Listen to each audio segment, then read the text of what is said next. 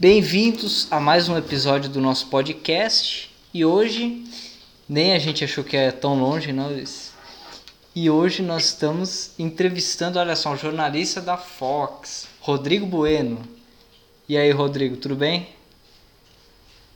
Tudo legal, mas agora é jornalista, comentarista dos canais ESPN e Fox Sports, porque teve uma fusão, oh. tá todo mundo junto. Nossa hashtag agora é hashtag Juntos na Torcida.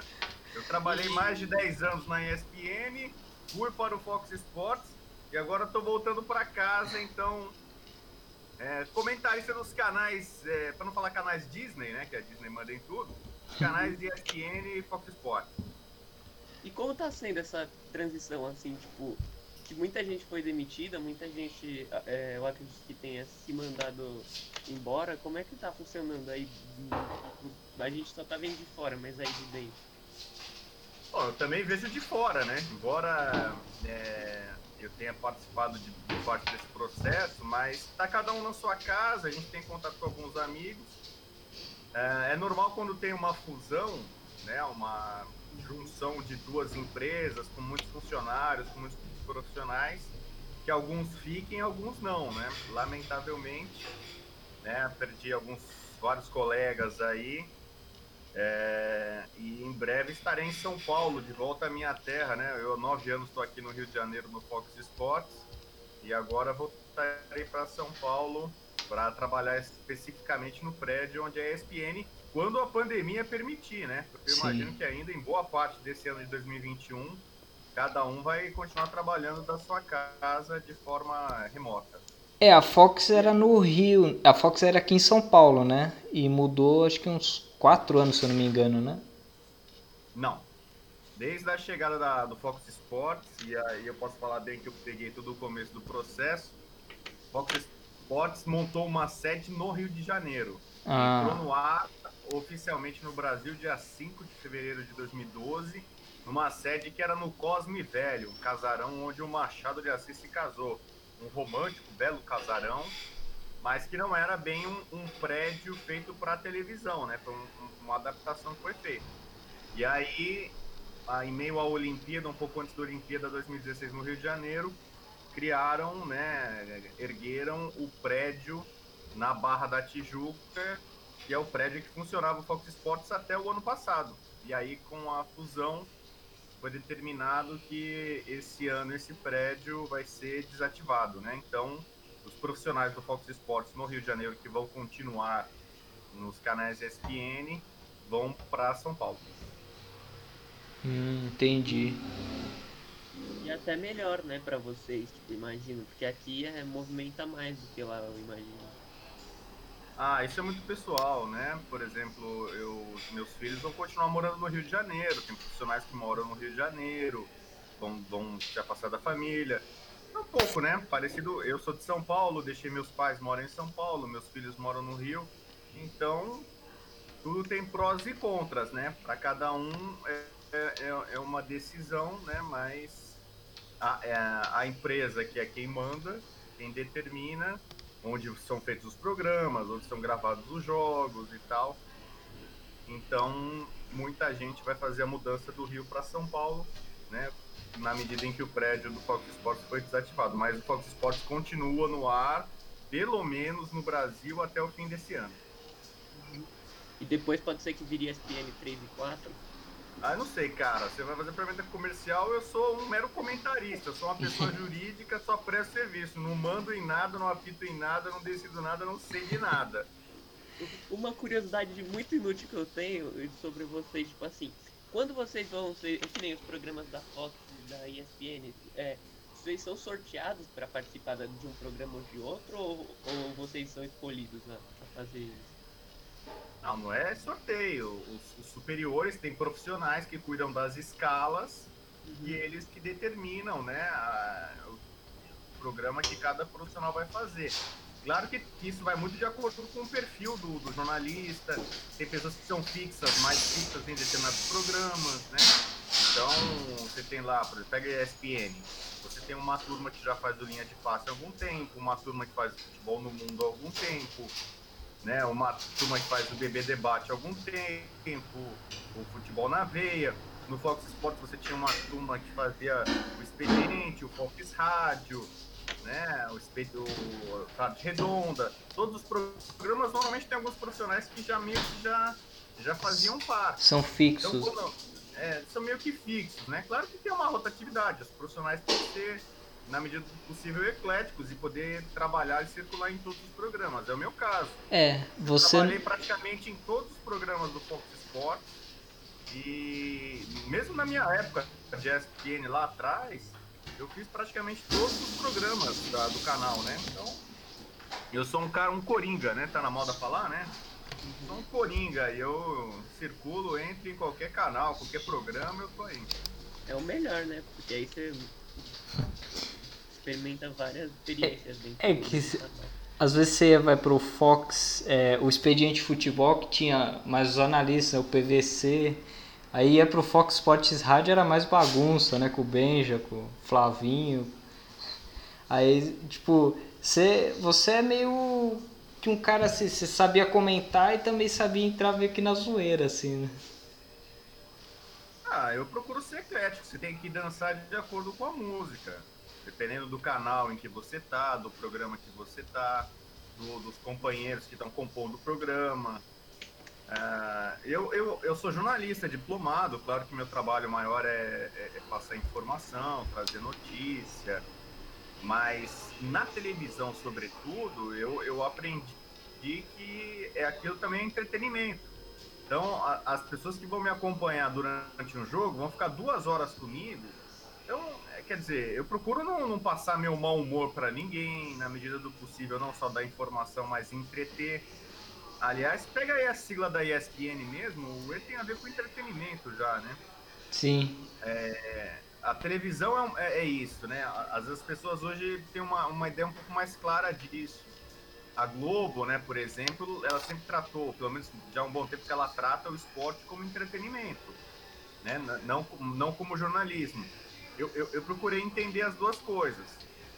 Eu sempre vou ser jornalista, sempre vou, vou dar preferência e prioridade para o jornalismo no meu trabalho, claro, mas é, tenho exata noção hoje, já um profissional mais experiente na televisão, eu comecei na imprensa escrita, e na imprensa escrita não tinha entretenimento, era só jornalismo puro, né? Mas na televisão e hoje com a internet também, a gente participa de lives no Facebook, no YouTube, da ESPN, é, do Fox Sports, é, blogs e tudo mais, tem mais espaço para você ter um pouco mais de leveza, alguma brincadeira, alguma diversão, descontração. Nas minhas mídias sociais eu também faço isso, mesclo jornalismo com um pouco de diversão, de, de graça ali, que eu suposta graça, né? Você não vai achar graça de tudo, né? De uma piada, uma brincadeira. Mas hoje eu entendo que isso também faz parte do meu trabalho, a questão do entretenimento. É, tá, no, tá no pacote. É, acho que você tem que passar um pouco para a pessoa que você tá se direcionando, né? Que você tá meio que feliz, né? Fazendo aquilo que você, que você gosta, né? Você não pode só você falar de números, né? Porque isso às vezes não, não entretém as pessoas, né? Então, tem, tem, tem limite para tudo, né? Eu acho, né? É, brincadeira é uma coisa que tem limite. Sim. É- brincadeira tem gente que, ah, dependendo se você passa do ponto, já passa a ficar uma coisa meio que ofensiva. É, E também é difícil você fazer programas, ficar horas no ar, o tempo inteiro só falando é, coisas sérias. Às vezes fica parecendo meio chato, meio bodorrento, né?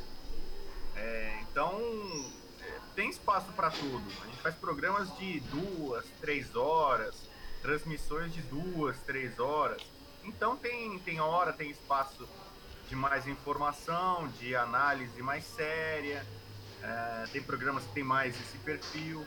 E tem momentos também de descontração, de diversão, de, né, de falar algumas groselhas e tal. É, e, e acho que, pelo menos o público que me acompanha há um bom tempo, acho que já já está acostumado com isso, né? Eu tenho 26 anos agora, eu vou completar em 5 de janeiro, né? Que é amanhã. Hoje é dia 4, isso amanhã eu completo 26 anos que eu trabalho na grande imprensa no Brasil, né? Folha de São Paulo, ESPN, Fox Sports, TV Cultura, Abril, Facebook, tive a sorte de sempre trabalhar em grandes veículos de comunicação e continuo aí fazendo meu trabalho é, com, com informação, com seriedade, mas também com uma boa dose de descontração. Você começou na Folha? Na grande imprensa, sim. Eu, em 93 e 94, quando eu estava ainda fazendo faculdade de jornalismo, eu tive experiências como assessor de imprensa no Sesc Interlagos e na PUC, é, em São Paulo, para eu poder pagar a faculdade. Era faculdade particular, estava muito caro, meu pai estava desempregado. Na PUC em São Paulo, jornalismo, ah. né? E aí, no meu último ano ali, eu trabalhei na assessoria de imprensa para poder ganhar uma bolsa e conseguir concluir o curso. Aí depois eu entrei no curso Abril de Jornalismo, que é, é para quem está no quarto ano, né, terminando o quarto ano da, da faculdade de jornalismo. E simultaneamente eu passei num teste na Folha, na editoria de esporte, e foi onde para valer, eu comecei na grande imprensa esportiva, dia 5 de janeiro de 95. E aí, desde então, tô nessa brincadeira. E o Rodrigo, é, que vou fazer uma pergunta agora meio pessoal, porque eu vou começar agora a faculdade de jornalismo, né? Pretendo virar com você um jornalista esportivo no futuro. Tipo, esse negócio de fazer estágio é fácil se você conseguir um, um emprego enquanto você está fazendo jornalismo esportivo na área ou é meio difícil? Ah, eu vou dizer que é difícil porque a concorrência é grande, né? Infelizmente, é, não são tantas vagas assim na chamada grande imprensa. Se você quer traba trabalhar num grande uhum. veículo, muitos têm seus programas de treinamento, né? Jornal, revista, rádio, site, TV, né? É, eu tenho vários amigos nos últimos anos com quem eu trabalhei, estagiários, e alguns é, cresceram muito, se deram muito bem e tal, vi muita gente aparecer e crescer. Mas eu sei que tem lá fora um universo, né, um oceano de estudantes de comunicação que não tiveram essa mesma sorte, né, não conseguiram chegar a, a ter um estágio numa grande empresa, sonham com isso. Uhum. Então, é, é, se você pensar no esporte, é, é um pouco parecido, né? É só uma pequena porcentagem dos esportistas que conseguem chegar num, num, num, time grande, né? Ou ter um alto rendimento. A maioria dos esportistas não, não conseguem ter é, digamos, essa projeção toda. Mas é, é, é, o caminho natural da empresa, de, de, de um caminho. Você tentar é, fazer um programa de treinamento, procurar um estágio já durante a faculdade, já é importante ao máximo você se informar, se capacitar, estar antenado e tá buscando alguma, alguma vaga, algum espaço, algum estágio no, no, no mercado. O mais difícil é você chegar numa dessas empresas grandes. Né? Depois que você você entra, você consegue pegar rapidamente o pique, se estabelece se você tem competência, e aí tudo flui naturalmente. Uhum. Mas é o, mais complicado, o mais difícil é esse, esse primeiro estágio, você chegar até uma, uma dessas uh, empresas grandes. Mas tem outro lado, né? Eu, estou falando com vocês aqui no podcast de vocês. Hoje a comunicação está democratizada. Tem muita gente se dando muito bem jornalistas experientes e jornalistas que estão começando agora, que são focas, é, nas suas próprias mídias, nos seus próprios canais, né? Hoje um celular já é uma câmera, já é um microfone, né? já é, já é um, tremendo uma ferramenta de comunicação. Então, um, um, blog bem feito, um canal bem feito no YouTube, é, um site, mídias sociais bem trabalhadas, tem várias formas hoje das pessoas é, aparecerem, mostrarem conteúdo, mostrarem trabalho, sem necessariamente trabalhar para uma grande empresa de comunicação. Né? Uhum. É um exemplo. Daqui um vai ser seu colega na, na ESPN. Tomara. É, então, então, isso tem, tem profissionais que hoje já, já preferem ter um, um, uma independência, um canal próprio, do que trabalhar para um canal. Né? Aí você pode conseguir, é, sei lá, muitos seguidores, patrocinadores, né? É, ter mais liberdade. Então, dependendo do profissional, ou em começo de carreira, ou no final da carreira, já um profissional experiente, é, é, você tem que pesar hoje isso. Hoje tem esse lado. Se o mercado é, é um pouco restrito, não consegue absorver tanta gente, mas por outro lado, né, a, a, internet mudou completamente o cenário, né? Tá tudo mais democratizado, todo mundo pode é, mostrar seu trabalho, seu conteúdo e, e, crescer de alguma forma. É o, o maior exemplo para mim, não sei se você conhece, é o Rica Perrone, né? Que ele não é contratado de nenhuma emissora e mesmo assim consegue exercer o trabalho dele, né? Via as mídias sociais. Inclusive, se eu não me engano, acho que ele cobriu até uma Copa do Mundo sem ser contratado de nenhuma emissora, né? Bom, eu acho que não sei se ele é. O Mauro César da ESPN, Mauro César acabou de, de sair da ESPN, não renovou o contrato, porque ele não, não concordou muito com o contrato de exclusividade, né? Então ele tem uhum. canal no YouTube, ele tem escreve para jornal, ele tem é, site, mídias sociais e tal, e ele, nessa altura mais experiente, com muitos seguidores, ele tomou essa iniciativa de fazer. O Rica Perrone, sinceramente, eu não conheço, cara. Não conheço, tal, sei quem é, é mas também não sei se ele é jornalista, acho que ele não é jornalista, né? É, é, esse é um outro ponto, né? Porque você falou, você quer fazer jornalismo, é, uma, é, é, é um trabalho sério, é uma profissão séria, é uma categoria importante.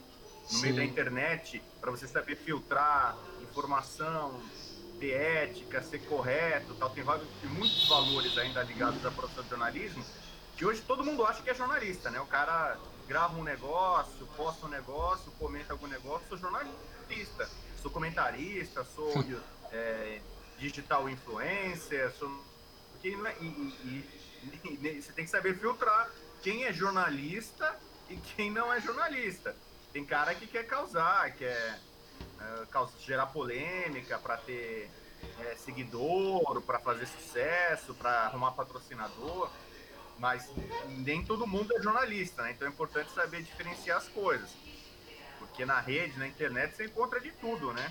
Você tem, você tem ali um universo muito grande, mas se o que você está se propondo a fazer é jornalismo, é, é, é, é uma, uma categoria muito específica, né? É uma, é uma profissão e eu ainda sou um cara que dou muito valor ao, ao trabalho jornalístico, ao diploma. Eu sou formado, né? Então eu, eu defendo muito isso. Embora hoje em dia tem, tem, tenha muita gente que, é, que acha isso desimportante e, e tal, mas eu ainda é, dou muito valor aos meus colegas de profissão, aos jornalistas, a quem procura fazer um trabalho sério, correto, confiável. É, Rodrigo, é uma pergunta muito óbvia, mas é que eu nunca conversei com um jornalista que ainda mais do seu tamanho. Como que vocês recebem essas informações para passar? Vocês conversam com os jogadores, com, com os dirigentes ou, é, ou eles que buscam vocês? Como que funciona isso? Ah, depende, né? Primeiro que a comunicação mudou como um todo. Antigamente, quando eu cheguei no jornal, não tinha internet. Eu comecei a trabalhar como jornalista não tinha internet. É, tinha informação que chegava por telex ainda, chegava no, depois por fax. É, os jornais assinavam, ainda assinam, né, as grandes empresas de comunicação, assinam agências internacionais. A gente recebia notícias de agência internacional sobre futebol europeu, futebol internacional que eu cobria muito, a gente recebia muita notícia de agência internacional e o, o jornal contratava. É, a, a, internet eu comecei a trabalhar com ela nos primórdios dessa no Brasil em janeiro de 96. E aí é um outro mundo que se criou, né? Especialmente para quem cobre futebol internacional. Como é que eu ia cobrir um treino do Barcelona? Como é que eu ia falar com o jogador do Barcelona? Depois você, com a internet, sites, blogs, jornais, você vai tendo acesso a tudo que a gente tem hoje. É, depois as mídias sociais, Antigamente, para você falar com um jogador, normalmente você ia pessoalmente entrevistar, falar no treino, no jogo, ou marcava uma, uma pauta, uma reportagem. Hoje em dia, se você tem uma coisa urgente, tudo é instantâneo, você por WhatsApp você troca mensagem com o jogador, com o técnico, dirigente, né? Seja lá quem for. Você Sim. tem várias formas muito mais simples e fáceis de você conseguir informação. É, dependendo da informação que você queira, né? De forma internacional tem, tem muitas é, é, formas, né? Hoje, né? Com a internet você tem, como eu falo, você tem que ter um bom, um, um bom filtro para saber de onde você tira informação. dependendo do país, do campeonato, do time, você acaba criando fontes, laços, é, jornalistas estrangeiros, gente com quem você acaba trocando figurinha, né? É, o universo tem fim, fonte, né? Pode ser qualquer pessoa. Já teve algum jogador que ficou oculto alguma coisa que você falou sobre ele? Ah, já teve sim, mas quem fica mais puto normalmente é assessor. Tem alguns assessores de treino, assessores de jogador que são tremendas malas. O cara mais. O trabalho do cara seria facilitar o meio campo, né? A ligação entre a imprensa e o, e o cliente dele, o jogador técnico. E o cara, na verdade, ele atrapalha, ele complica, ele cria conflito, né? Ele cria atrito entre a, o cliente e a imprensa. Então, nossa, né? Eu já tive muito problema com, né? Por, conta, por coisas que eu, que eu escrevi ou que eu falei.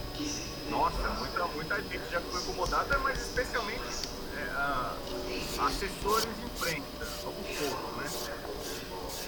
É porque muitas vezes eles até representam o jogador é, mais do que deveriam, assim, né? Falam em nome dele, é, né? Não, tem cara que faz, é, especialmente assim, eu sempre fui meio que nesse ponto casca grossa, entendeu? Porque especialmente quando o jornalista é jovem, tem assessor que faz chantagem, né? Olha, pô, você falou mal de tal cara, então você não vai entrevistar não sei o quê. Eu ia te dar uma, te descolar uma entrevista com não sei quem, e aí, pô, mas você tem que falar bem aqui, fala bem, não fala mal, senão não tinha entrevista. E sempre fui muito independente, cara. Meu, olha, se, o cara tá bem, eu falo bem, se o cara tá mal, eu falo mal. Não, não, não dependo de ninguém para fazer entrevista. Não vou ficar falando bem, babando ovo, passando a mão na, no, pano na cabeça de, de, de jogador, de técnico, de dirigente, para conseguir entrevista. Se não quer dar entrevista, não dá paciência, entendeu? É, e nesse ponto eu sou muito grato aos meus superiores porque eu sempre tive chefes, acho que por trabalhar em grandes empresas e fazer um trabalho sério. Então, às vezes eu era cobrado, poxa, vamos tentar entrevistar tal pessoa? Vamos, olha, mas ó, o cara só dá entrevista se eu fizer isso, isso, isso. E o chefe falava, então manda se, ferrar, cara. Ah, paciência, não vai fazer isso não. Não vou ficar é, sendo orientado por assessor de imprensa, entendeu? Ou, ou por jogador, ah não. Se você não falar isso de mim, eu não te dou entrevista. Se você não fizer isso, e cara, tem muitos na imprensa. Né? Especialmente jornalistas mais jovens sofrem com isso, né? Porque o cara para mostrar trabalho, às vezes para conseguir uma entrevista, alguma coisa, uma reportagem e tal, o cara acaba se submetendo a algumas coisas assim, né? Impostas hum. por é, filtros, né? Então, é, às vezes você consegue é, ser respeitoso. Por exemplo, vocês antes de me entrevistarem aqui, fora do ar, né? Acho que antes você perguntou para mim, tem alguma coisa que você não queira ser perguntado, não queira ser indagado? É, e eu, eu brinquei com vocês aqui, ó. Só não fala da minha vida sexual, pode falar sobre brincadeira. Pode perguntar. Eu entrei aqui, eu tô pronto para falar sobre qualquer coisa. Eu tiro de letra qualquer coisa. Se, se algum tema, alguma coisa que eu não, não sei, não posso falar, não sei o quê, como vocês tentaram entrar muito na questão do ou que vai ser, o canal, do quem não sei o quê eu, eu sei até um limite, eu, eu posso falar até algum limite que eu sei. Essa não é da minha área, eu não sou chefe, não decido. Né? Então, é, às vezes quando você vai entrevistar alguém de entrevista, tem gente que. Tem cara que vai falar lá, o assessor, olha, tá bom, pode entrevistar, mas não pode falar disso, disso, disso, disso, disso. Só perguntem é, as coisas boas dele, entendeu? Não vamos falar nada dos. Pô, isso não é jornalismo, né, cara? Aí, aí calma lá, né? Então você vai entrevistar o Robinho. Vamos entrevistar o Robinho. Aí vai lá, o assessor dele, olha. Pode, vamos fazer uma entrevista legal com o Robinho para dar uma imagem positiva dele, boazinha dele. Não perguntem nada sobre o caso de estupro, julgamento na justiça, ok? Aí não então, dá, né? Entendeu? Entendeu? Tem, tem, tem assessor que pode chegar. Não, vamos falar só da carreira dele, o grande Robinho, menino da vila, campeão. Não, amigão, tô fazendo uma matéria porque eu quero entrevistar ele para falar sobre a vida dele, como é que tá sendo exatamente nesse momento.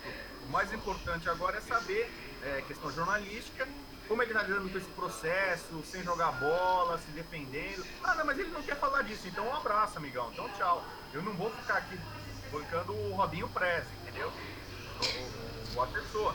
Ah, vai, vai falar com o Neymar. Beleza, vamos falar com o Neymar. Pô, eu quero falar com o Neymar. da, da temporada boa da temporada passada, que ele foi vice-campeão da Champions, mas quero falar também da relação dele com o Bolsonaro, das festas que ele organiza, na época da pandemia. Não, não, isso aí não. Vamos falar só da carreira dele, que ele tá num bom momento e que ele quer ganhar a Copa e tal. Não, falei, não, cara, eu quero perguntar tudo. Vou entrevistar. Aí, aí cabe ao jornalista pensar isso aí. Tem cara que vai falar, não, então tá bom, então fazer uma entrevista só falar de coisa boa, só dar risada. feliz, feliz, feliz, alegria, alegria. É, entendeu? E, ou, ou não, você é pra falar também, perguntar as outras coisas. Então, por, por, isso que eu falo, tem cara que é jornalista, faz jornalismo. Tem outros caras que vira parça, entendeu? É, coisa que eu nunca, nunca me submeti a ser na, e não pretendo fazer na minha carreira. Mesmo quando um dia eu trabalhar fora da empresa de comunicação grande, eu não pretendo virar parça, entendeu? Para ficar fazendo, ser porta-voz de jogador, de técnico, de dirigente. Eu acho que mais pesa a meu favor é a minha independência, a minha credibilidade. Então eu tenho liberdade para meter o pau, criticar em tudo que é jogador, técnico, time, dirigente, entendeu? Eu não tenho rabo preso absolutamente com ninguém. Não sou parça de ninguém no, mundo do esporte. É, é, e, e, por aí que eu, que eu pauto muito o meu jornalismo. Tenho liberdade e independência para falar sobre tudo. Teve algum jogador que, tipo, você foi entrevistar que você pensou, caramba, nem eu esperava que ia chegar um dia que ia entrevistar esse cara. Ah, assim, no, no, no, começo, assim, é, você acaba sendo surpreendido com algumas situações, né? Eu, sei lá, não é que eu, eu não esperava um dia conversar com o Maradona, e eu tive a chance de duas vezes estar perto dele e fazer entrevistas com ele. Mas Caramba. isso já, especialmente a segunda, quando eu já era um jornalista já com muitos, muitos anos de casa, de folha, de muitas coberturas internacionais. Então uma coisa acaba sendo é, meio que natural, né? Na medida em que você entra na profissão, começa a cobrir grandes jogos. Eu tive perto de alguns. Eu tô pra Holanda, né? Todo mundo sabe que eu gosto da Holanda. Eu tive perto do Cruyff, falei com o Cruyff, com o Gullit, que era meu ídolo, Van Basten, Copa do Mundo. Mas assim, são circunstâncias que acabaram acontecendo pela profissão, né? Você acaba tendo, lidando com, com, com pessoas assim, o Pelé, que era um, era um ídolo do meu pai, assim, você, você tá perto do Pelé a primeira vez, é um negócio assim que meio marcante, pô, o cara parece que não é uma pessoa, que é uma entidade, né?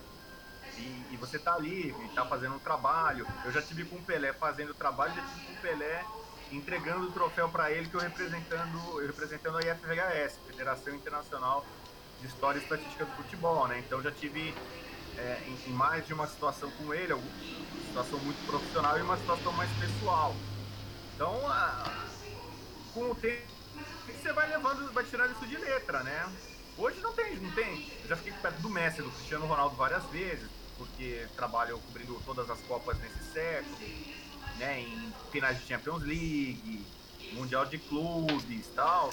E aí você, você perde isso, assim, né? Na medida em que é, você já tem mais experiência, já lida com isso, acaba sendo natural. Você você está perto das grandes figuras do esporte. Então, poucas vezes, mesmo assim no começo de carreira, assim, eu nunca fui muito de estar tá empolgado, não. Eu sabia diferenciar muito bem a profissão é, dos momentos que, que eu que eu estava passando. Eu só estava lá porque eu representava um grande veículo de comunicação. Grande parte das, das maiores entrevistas e das celebridades que eu encontrei foi no trabalho pela Folha de São Paulo. Trabalhei 17 anos na Folha, fui durante 15 anos colunista de futebol internacional, então era natural que eu acabasse ficando em grandes eventos, Copa do Mundo, Eurocopa, Copa América, Mundial de Clubes, Libertadores e tal, é, que eu tivesse contato com, com grandes figuras do esporte. A minha entrada aqui no Fox Sports em 2012, a, eu já cobri menos os eventos né, internacionais. Né? Eu cobri as Copas do Mundo, Olimpíada no Rio, Libertadores, Real Madrid, Barcelona, mas é, eu viajava muito mais e cobria muito mais é, competições internacionais quando era da Folha. Então eu sei diferenciar bem esses momentos, né? Então, por exemplo, 2002, eu, eu, eu, eu não sei se eu estarei na Copa do Catar, que era um plano pessoal meu. Nesse século eu estive em todas, em loco. Em 98 na França, eu já estava na Folha, Eu visitei os estádios todos antes, concentração do Brasil, fiz uma série de entrevistas e matérias especiais, mas durante a Copa da França eu, eu cobri da redação da Folha em São Paulo. Hum. É uma das minhas frustrações profissionais, de não estar durante a Copa lá. Então aí eu falei, né, cara, nesse século eu vou batalhar, me esforçar para estar em todas as Copas. Só que a gente não, não sabe nunca o dia de amanhã, né? Então, por exemplo, a ESPN, vamos ver como é que vai ser a cobertura, eu estando na ESPN e tal, mas é, se você está numa Copa do Mundo, é claro que você está perto da nata do esporte, aí você consegue ter entrevistas, acesso, né? Uma série de coisas. É diferente de você cobrir não estando em loco, né? Então, E, é, vamos ver o que, que o futuro reserva. e Rodrigo, você já conhecia o, o Japão, a Coreia, a Alemanha, a África do Sul? Você conheceu tudo representando é, a ESPN, a Fox em Copas do Mundo? Ah, varia de país para país. O Japão eu conheci em 92. O primeiro Hum. mundial que eu fui foi em São Paulo e Barcelona. Eu estava na faculdade de jornalismo. Aí eu, eu fui fazer uns freelas, conheci a gente do São Paulo, que facilitou para mim lá um pacote lá. Então, é, a primeira vez que eu conheci o Japão foi em 92, São Paulo e Barcelona. Uhum. É, Mas é claro que nada se compara a cobrir uma Copa do Mundo. Na Copa do Mundo eu fiquei dois meses morando lá. lá conheci, fui em vários jogos, conheci quase o país inteiro, só não fui pro, pro norte, em Sapporo, onde teve Argentina e Inglaterra. Depois voltei em 2005, São Paulo e Liverpool, 2011, Santos e Barcelona. Japão parece que eu conheço bem, já conhecia antes de trabalhar na Folha. A Uhum. Alemanha, eu tinha visitado duas vezes antes da Copa de 2006, mas em eventos ligados à Copa. Uma vez eu fui no sorteio, 2005, dezembro de 2005, eu fui no sorteio da, da Copa. E no comecinho de 2006, eu passei uma semana na Alemanha, mas em Berlim, num evento da Nike. É, lançamento de uniformes e tal. Teve alguns eventos aí da FIFA que eu cobri. Mais ou menos a mesma coisa na África do Sul. É, eu visitei uma vez no sorteio, em 2009, dezembro de 2009, eu fui cobrir o sorteio da, do grupo da Copa.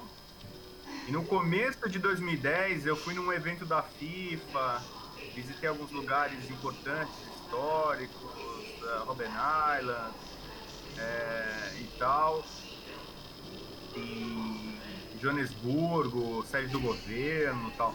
Então, Alemanha e África do Sul, eu tinha ido antes da Copa duas vezes, mas em eventos que já eram meio que ligados pra, pra Copa, entendeu? Entendi. Então vai, vai muito depois. A Coreia eu não conheci. Na Copa do Japão eu fiquei só no Japão. A gente dividiu a equipe. Eu fui, na Copa de 2002 eu cobria outras seleções, as seleções que estavam no Japão. O Brasil começou a participação dele na Coreia. Eu só fui acompanhar a seleção brasileira a partir da semifinal. Já não tinha quase nenhum time, né? Só tinham quatro. Que foi quando ele foi pro Japão, né? Quando aí o, o, o mata-mata do Brasil ele já veio pro Japão, né? O Brasil jogou a fase de grupos na Coreia. E aí os jogos do Brasil no Japão eu já, eu já acompanhei em loco. E a partir da semifinal eu, eu me integrei à equipe que estava cobrindo a seleção. Hum. É, então eu não conhecia a Coreia. A Coreia até hoje é um país que eu não conheço. Eu um dia pretendo fazer isso. É, é verdade isso, porque eu vejo muitos jornalistas falando que quando vira jornalista perde um pouco do torcedor. Isso é verdade ou tipo, depende muito? Ah, depende muito de pessoa para pessoa, mas em geral você perde um pouco. É, o que é comum às vezes é você, você acaba. Primeiro assim, né? É normal, né? Eu não sei a idade de vocês, mas quando você é adolescente, é o período que, da vida que você mais torce pro time normalmente. entendeu? Verdade. Porque você tá na escola, aí o teu colega da escola te enche o saco, te sacaneia, você quer que seu time ganhe pra você mostrar que é grande, que é melhor, entendeu? Você é, é- é meio da adolescência isso, assim. Então, eu acho que quase todo mundo, o período que mais torce é ali, é na adolescência. É, depois que você fica adulto de uma forma geral, você continua torcendo pro seu time, claro, mas já, já é uma relação um pouco diferente. Às vezes você vai com seu pai, aí você já não. Depois que seu pai tá velho, você já não vai mais, você já não torce com entusiasmo. Você vai às vezes com seus amigos ver jogo, você tá mais adulto, você já não vai tendo os mesmos amigos, já não é aquela mesma graça, entendeu? Então, Aí às vezes você casa com alguém que torce para outro time, tem parente que já torce para outro time, muda a família. Quer dizer, você vai ficando adulto, a tua relação com o teu time você continua torcendo, mas ele vai esfriando por vários fatores. Só que quando você é profissional da área, tem outros elementos. Às vezes você acaba conhecendo gente de outro time que você não torce, você gosta. Pode ser um dirigente, pode ser técnico, jogador, o cara é legal com você, você percebe que cara é legal, você acaba torcendo para as pessoas, entendeu? Às vezes tem cara que tá no teu time que você não gosta. Você não gosta do técnico que tá no teu time. Pô, o cara é uma mala, te trata mal, ou um jogador, não sei o quê. Você acaba, às vezes, até torcendo contra o teu time pela pessoa, sabe? Pô, o cara é uma mala, pô, não sei o quê. Você, você torce às vezes contra ou a favor, às vezes, as pessoas, pessoas ligadas ao futebol, né? E no futebol tem muita gente que é mala, mas tem muito mala, meu Deus do céu. Então, tem, tem gente que, que, é, que, você acaba curtindo mais, gente que você curte menos. É, e, e, sobre resultado você acaba lidando, cara. Que você, você vai cobrir uma, sei lá, um torneio lá, teu time tá lá. Pô, vamos citar o caso mais clássico, né? Eu torço pra Holanda. Meu sonho, o grande sonho como torcedor é ver a Holanda ser campeão do mundo. Pô, eu tive bem perto de ver a Holanda ser campeão em 2010 e 2014. Chegou na final e na semifinal. É, eu tava lá então. Eu, pô, eu, eu tava lá. Pô, pô eu não, eu não, acreditava muito no começo. Eu tava do lado do Tostão vendo a final de 2010. O, o Tostão torcendo pra Espanha, que ele gostava do Tic-Tac, Xavi, Iniesta, é, Barcelona tal. E eu que nem louco torcendo pra, pra Holanda. Só que aconteça o que acontecia, Holanda campeão ou a Espanha campeã, na hora que acabou o jogo, eu tenho que correr e escrever um texto e trabalhar. Um texto não vários, entendeu? Então você, você acaba ali, ali, aprendendo a fazer isso. Aconteça o que acontecer, você vai ter que trabalhar do mesmo jeito. Não, não dá pra você ficar festejando que seu time ganhou, nem, nem chorando que time perdeu. Você, você tá ali no trabalho, você, você, tem que trabalhar. Eu comento jogos, né? Não dá pra durante o jogo eu ficar comentando o jogo e, e sorrindo ou chorando, entendeu? Festejando ou chorando. Você, você acaba... Você... seu time ou não? No Brasil? Não, revelo. Todos os meus times são, são públicos. Todas as entrevistas que eu dou quando me perguntam, eu falo.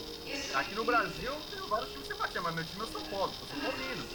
Boa. E, não, mas assim, não tem, não tem um problema de, de cobrir. Eu já cobri, sei lá, Corinthians e Palmeiras, Santos e Palmeiras, tem Santos e Palmeiras na Libertadores. Eu vou cobrir, não tem problema nenhum. E, e já meti o pau no São Paulo, já elogiei o São Paulo e. Que é o certo a se fazer, né? Que acho que todo jornalista deveria. Não, é, é, é tão óbvio, não adianta, cara. Eu vou comentar um jogo do São Paulo, tem um pênalti escandaloso pro adversário, eu vou falar, não, não, não foi. Pô, tá mundo o jogo, cara. Não dá pra você querer enganar o.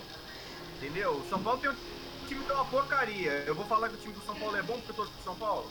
Ou o contrário. Tem cara que, ó, o time do São Paulo é campeão brasileiro. Eu critiquei muito São Paulo. O São Paulo é campeão brasileiro. Eu vou ter que fazer elogios a, a, a a muitas das pessoas que trabalharam ali. O técnico, o certifiqueiro, eu elogio.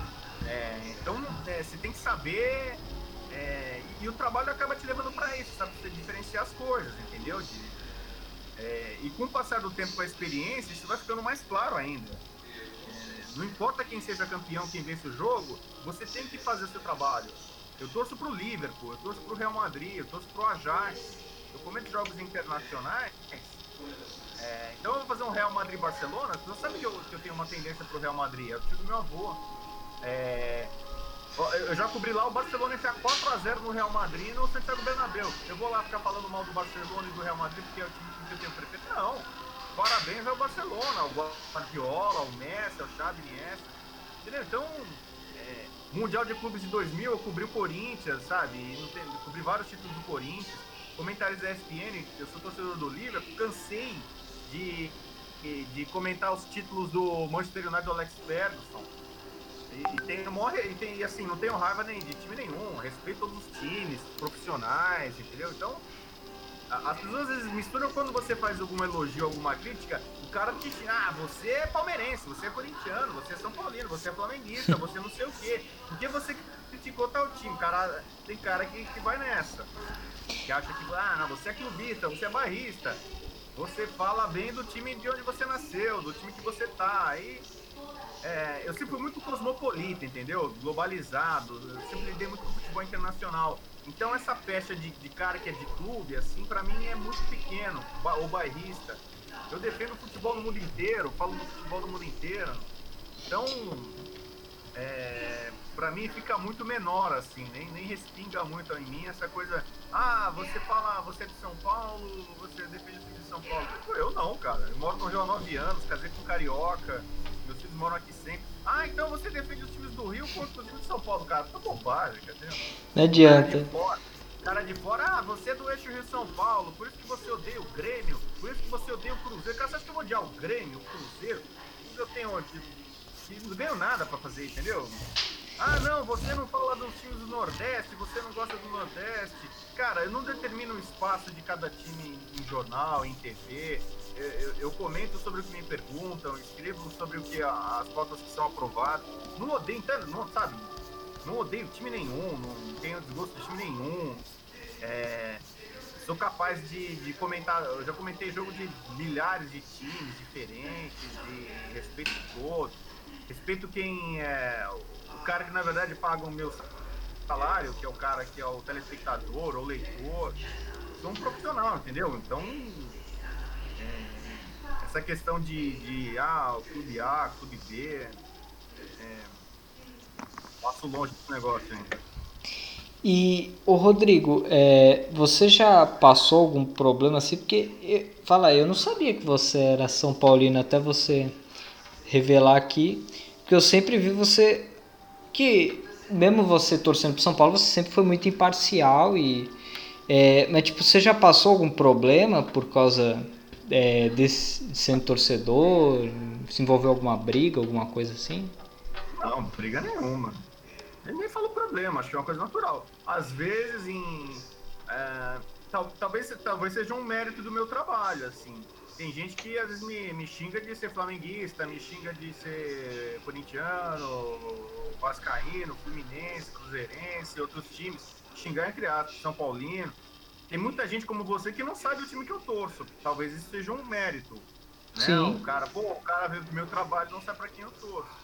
E olha que eu não tenho problema em, em, em, assumir, não. Especialmente os times internacionais, né? Que eu, que eu faço, a Holanda, é, como São Paulino, a minha adolescência, enquanto torcedor, eu fui muito bem realizado, né? O São Paulo ganhou muita coisa, ganhou tudo que podia ganhar. Então, é, é, mas como torcedor da Holanda, eu torço pro Holanda desde 87, realmente é, tive muitas frustrações. Vi um título da Euro, né? Em 88. É, exatamente. Eu vi o título da Euro em 88 e depois, muitas vezes, a Holanda batendo na trave. Mas, é, Problema não, cara. Às vezes tem cara que ofende em, em mídia social. Ah, seu clubista, seu bairrista. E eu falei, não, às vezes não é nem por causa do São Paulo, não. É por qualquer time. O cara fala, você, você defende o Flamengo demais, você é Flamengo. Flamengo. Pô, o Flamengo tava ganhando tudo. Você elogia o Flamengo, o cara xinga você porque você elogia o Flamengo, entendeu?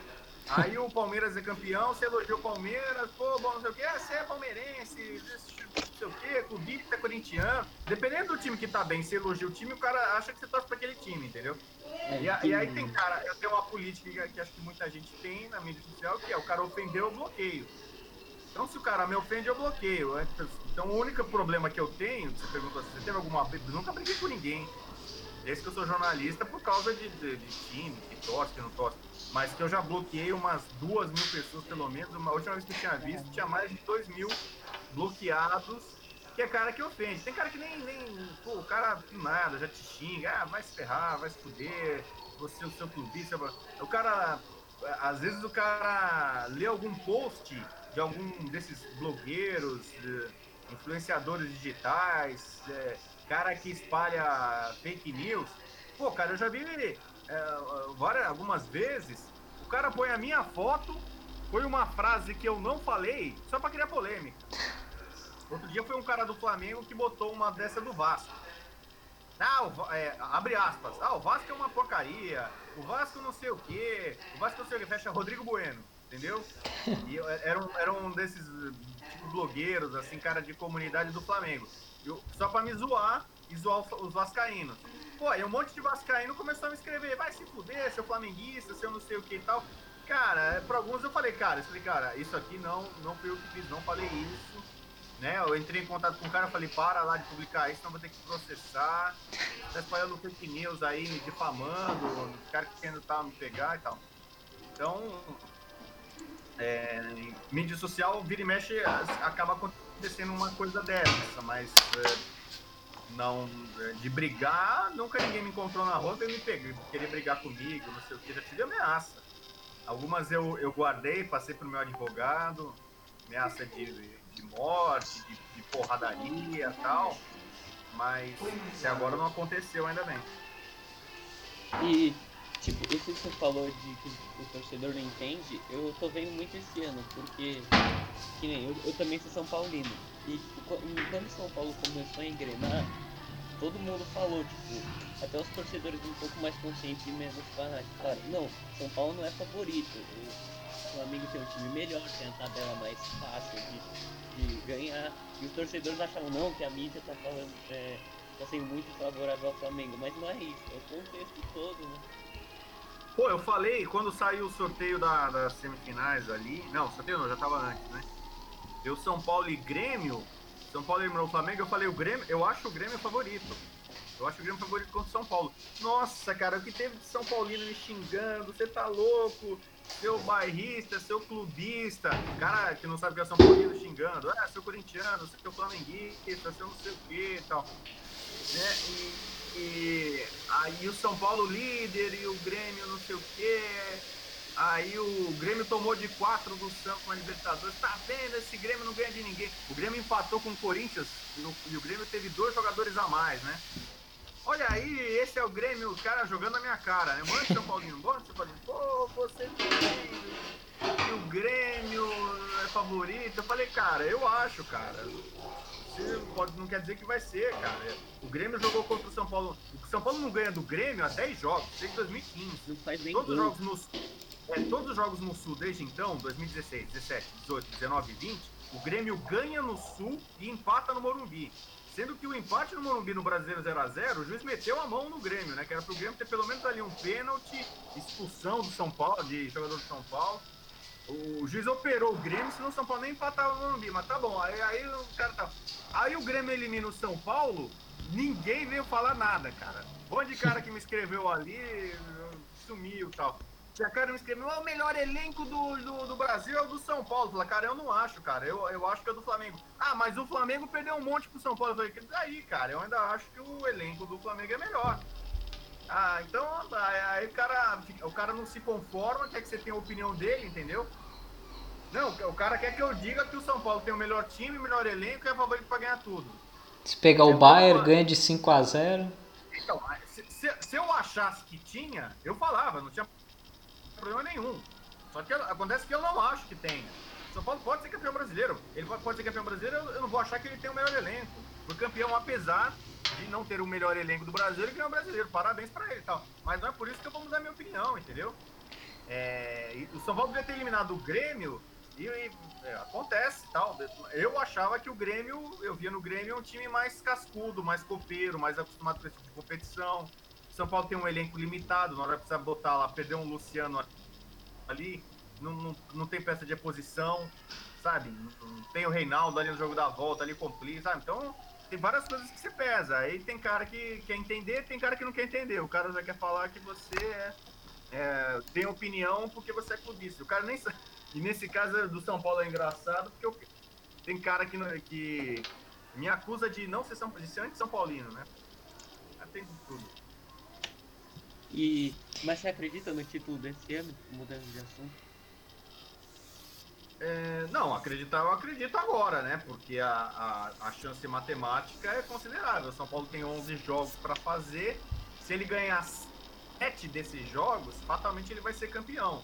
E, e, e pelo menos 5 desses jogos é, são jogos que, que dá, que dá para vencer. Então o São Paulo vai ter uma pontuação boa, imagino.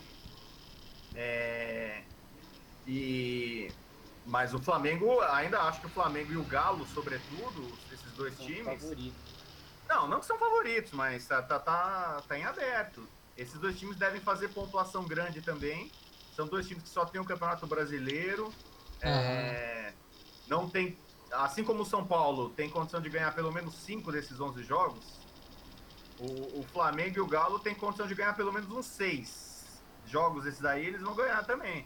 Então vai ser pau a pau. É, é, o, não tem torcida, então isso é, é, equilibra ainda mais. É, o fato agora do São Paulo só ter o brasileiro é, minimiza o, o, fato de ele não ter muito elenco. Por exemplo, o Luciano talvez não jogue nem contra o Bragantino, nem contra o, o Santos. O São Paulo não tem peça de reposição. O Flamengo não joga o Gabigol, joga o Pedro. Pô, entendeu? O Diego Tardelli foi contratado no Galo, tá machucado o campeonato inteiro, mas tem lá, tem o Vargas, entendeu? Tem o Queno, contrataram mais de 100 milhões de reais. Então, é, o São Paulo se colocou na briga pelo título. Eu não colocava. Eu imaginava que o São Paulo ia brigar por vaga na Libertadores. E hoje é a realidade que vai brigar pelo título. Mas eu... É, eu não vou me surpreender se o São Paulo começar a patinar, é perder muito ponto e perder esse título. Para mim, eu, eu não vou ficar surpreso. Eu, inclusive, acho que o que vai acontecer é o São Paulo perder o título pro Flamengo. Porque se você pegar a tabela do São Paulo, são Paulo pega o Palmeiras, que o São Paulo não tem é, histórico recente bom, e pega o Grêmio, que o São Paulo vai perder de qualquer jeito. Eu não sei, cara, porque assim, você vê, o São Paulo tem o Santos, o Santos, São Paulo vai enfrentar o Santos agora. É, o Santos entre os jogos da Libertadores. Muito possivelmente o Santos vai botar time reserva. Então você tem que analisar esse tipo de campeonato de pontos corridos, você tem que analisar muito jogo a jogo, tentar entender o que vai acontecer ali naquela, na, naquela situação. É, o jogo atrasado do Flamengo é contra o Grêmio. Então você precisa ver como é que vai estar o Grêmio naquela oportunidade, se ele vai botar time reserva, se ele vai botar time titular, contra o São Paulo a mesma coisa. Eu imagino que o Grêmio vai usar time titular, tanto contra o São Paulo contra o Flamengo. Pode tirar ponto dos dois. A, a tendência é essa, pelo menos empatar em casa com os dois. É, o Atlético não tem mais confronto direto, nem contra o São Paulo contra o Flamengo. Por um lado, isso é um problema, né? Ele não pode descontar isso mas por outro lado ele também tem uma tabela favorável. É, o Galo acabou de perder o Alexandre Matos, trocou a diretoria, não sei que impacto que isso vai ter no time. Uh, o São Paulo, é, a diretoria nova manteve algumas peças ali, além do treinador, manteve o Raí, trouxe o Murici, não sei se isso tem algum impacto positivo ou não. Então depende muito de situação para situação. Se o São Paulo tiver um surto de Covid, certamente o São Paulo vai perder esse título. O São Paulo não tem elenco. Então, muito do, do, do, sucesso do São Paulo passa pelo departamento médico, que era terrível no São Paulo nos outros anos, e foi especial no Flamengo. Esse ano de 2020, agora como de 2021, São Paulo tem sido quase que perfeito, especialmente para evitar Covid. São Paulo só está aqui nessa situação no brasileiro porque não teve surto. Se tiver, aí já era. É, acho que todos os outros times da Série A praticamente tiveram, né? O Palmeiras, o Flamengo. O Fortaleza teve agora, o Fortaleza está enfrentando agora. Então é. Tem mais de uma dezena de contaminados. Mas dos, dos, candidatos ao título, todos tiveram. O Galo teve, o Flamengo teve, o Santos teve, o Palmeiras teve. Sim. O Grêmio não teve muito, né? Eu, eu me lembro assim, casos pontuais também, mas é, nesse sentido, o trabalho que o São Paulo fez no departamento médico foi, foi muito bom. Né? Pode falar. o, o que eu acho que favoreceu o São Paulo foi que sempre no, no começo ele consegue ter um, uma tabela. É uma sorte que o São Paulo tem, uma tabela muito favorável. São times que normalmente o São Paulo ganha. O São Paulo normalmente sempre pega o Botafogo, o Curitiba logo no começo do campeonato. Ah, aí, aí eu não, não vejo muito, muito, Aí é muita sorte, entendeu? A tabela, todo mundo vai enfrentar todo mundo em turno e retorno. É, tem time que, que você tem que torcer para entrar. Você vai pegar time forte, pegar numa época em que ele está envolvido em outra competição. No caso do Grêmio, que poupa muito jogador em véspera de Libertadores. Você vai pegar o Grêmio, é melhor você pegar o Grêmio antes de decisão dele na Copa do Brasil ou na Libertadores. Você sabe que o Renato vai poupar. Sim. Você não, dá, você não, você não tem muito como prever isso. O resto, tipo, quem quer ganhar, ser campeão, você vai enfrentar o Curitiba em caso forte, que ganhar. O São Paulo perdeu ponto do Curitiba lá. São dois pontos que, que deveriam ser quase que obrigatórios. São Paulo tem esse jogo contra o Curitiba no Morumbi. São Paulo não pode perder ponto. Entendeu? É... Em 2018, São não Paulo importa. perdeu o título por causa disso, né? Não, em 2018 São Paulo perdeu porque não tinha elenco. São Paulo chegou no segundo turno, São Paulo não foi nem para Libertadores. Então, para você ganhar um campeonato de pontos corridos, com raríssimas exceções, é, ganha quem tem elenco forte. Eu tô comparando o São Paulo com o Leicester. Se o São Paulo for campeão brasileiro, eu vou comparar com o Leicester, campeão inglês de 2016. Que era um time que tinha 11, 12, 13 jogadores que atuavam quase que sempre, todos os jogos. Aí aquele time deu liga, ele era forte na defesa, tinha um contra-ataque rápido com o Mares, com o Vardy. Vardy e Mares foram líderes de assistência de gols. Então, né? mas, mas assim, é, é, tinha um outro reserva que entrava, entendeu? Eram 13 jogadores no máximo, que é esse caso do São Paulo.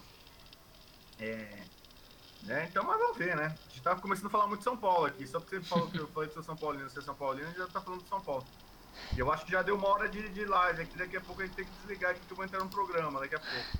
É, então vamos aproveitar, é, antes de finalizar, fala para quem estiver escutando pela gente para seguir você nas suas redes sociais.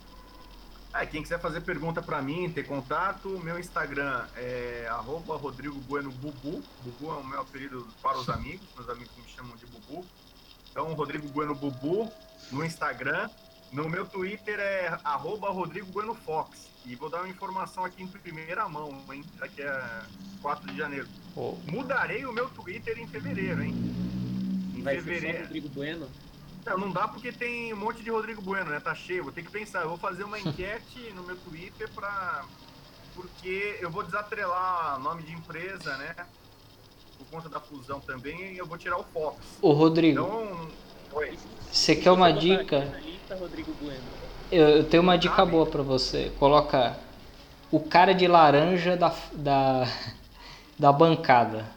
Só isso. Não, vai ter, vai ter Rodrigo Bueno certamente. Agora pode ser Rodrigo Bueno TV, Rodrigo Bueno Bulb, Rodrigo Bueno, sei lá, 88, o ano que a Holanda ganhou, Rodrigo Bueno Underline, sei lá. Eu vou, vou dar algumas opções ali e aceitar sugestões, mas por enquanto ainda Rodrigo arroba Rodrigo Bueno Fox no, no Twitter. Facebook, minha página profissional é só buscar Rodrigo Bueno Jornalista, facebook.com.br Rodrigo Bueno Jornalista vai ter minha página profissional. Bom, é, e quem tá escutando até agora e veio pelo Rodrigo Bueno, siga a gente no Instagram, informado deve ser, porque a gente só tá lá. Mas é isso aí. Obrigado a todo mundo que escutou até aqui. Valeu! Valeu, gente. Até mais.